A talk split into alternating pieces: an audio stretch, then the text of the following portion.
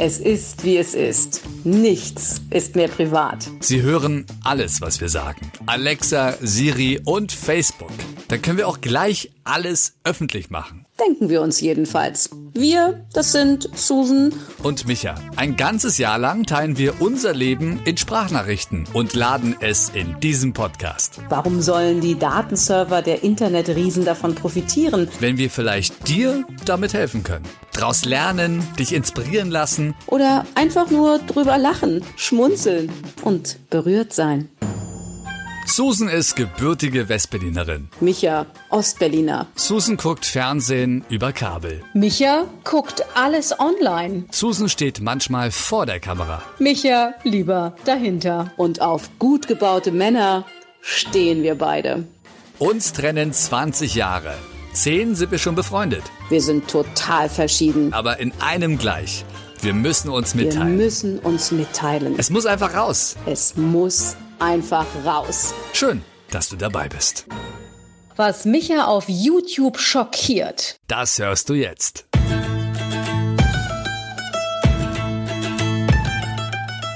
Oh, Micha, ich kann ja einfach nicht für eine Person kochen, ne? Oder für zwei.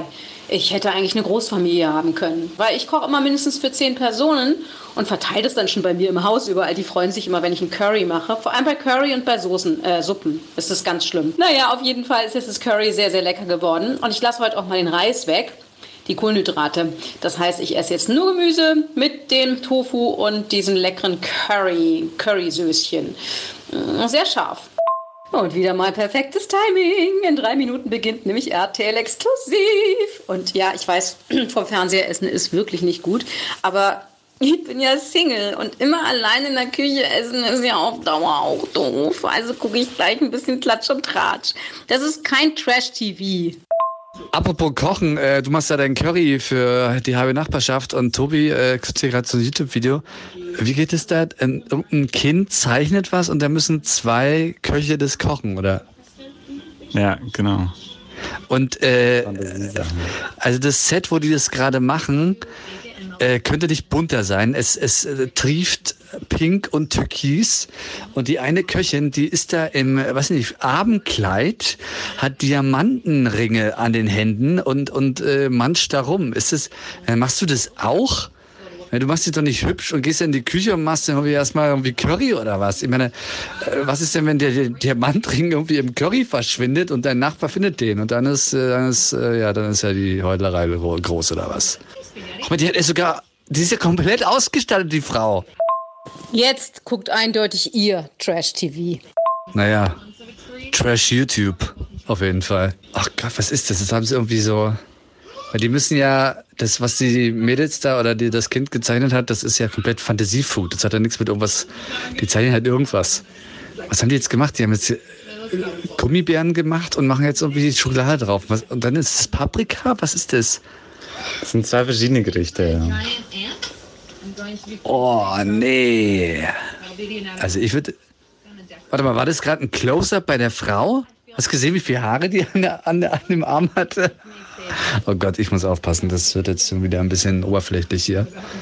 Jetzt hat sie Ameisen aus Erdbeeren gemacht. Ich möchte übrigens nochmal betonen, das guckt Tobi, nicht ich. Ich gucke jetzt eine Dokumentation über die Royals, über die Familie Windsor. Bei RTL Exklusiv Kai Wiesinger, der Schauspieler, den ich total toll finde, im Gespräch mit Katja Burkhardt, der Punkt 12 äh, Moderatorin, das macht sie glaube ich auch schon seit gefühlt 40 Jahren, von RTL. Und wenn sie lächelt, äh, verzieht sich auch gar nicht. Sie kann auch gar nicht richtig lächeln. Und es geht ums Älterwerden, dass beide gar kein Problem damit haben. Und sie gibt zu, zweimal im Jahr ihre Zornesfalte wegbotoxen zu lassen. Ja, ist klar. Ich dachte immer, äh, Yoga und frische Luft und grüne Smoothies und dann funktioniert alles mit glatter Haut. Nicht? Sag bloß, das stimmt nicht. Also die Gene spielen natürlich eine große Rolle. Ja, das ist schon, ähm, da hat man schon Glück, wenn man äh, älter wird.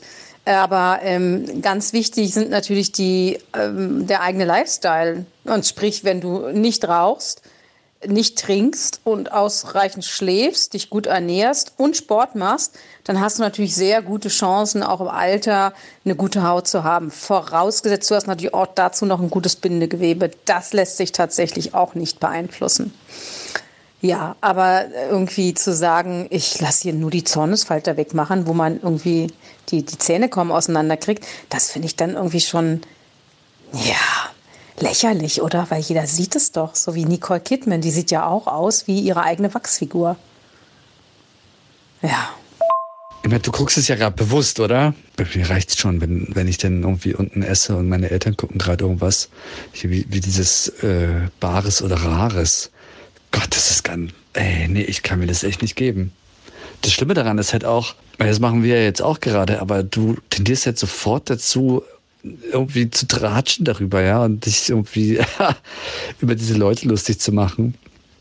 Und das ist ja eigentlich auch negative Energie, oder? Na klar, es ist lustig auch und man soll ja auch mal gehen lassen, aber die Zeit kann man doch eigentlich besser nutzen. Zum Beispiel mit Gesicht-Stretching, ja, hier gegen mein Doppelkinn und so. Das ist ja auch genetisch bei mir, das wird irgendwann mal noch schlimmer. Und wie war das? Ah, nach oben und nach unten. Warum auch immer ich jetzt sächsisch. Ah. Aber das tat weh.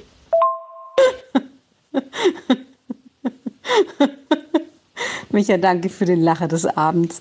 Wie, also wenn man Gesichtsstretching macht, dann beginnt man sächsisch zu sprechen?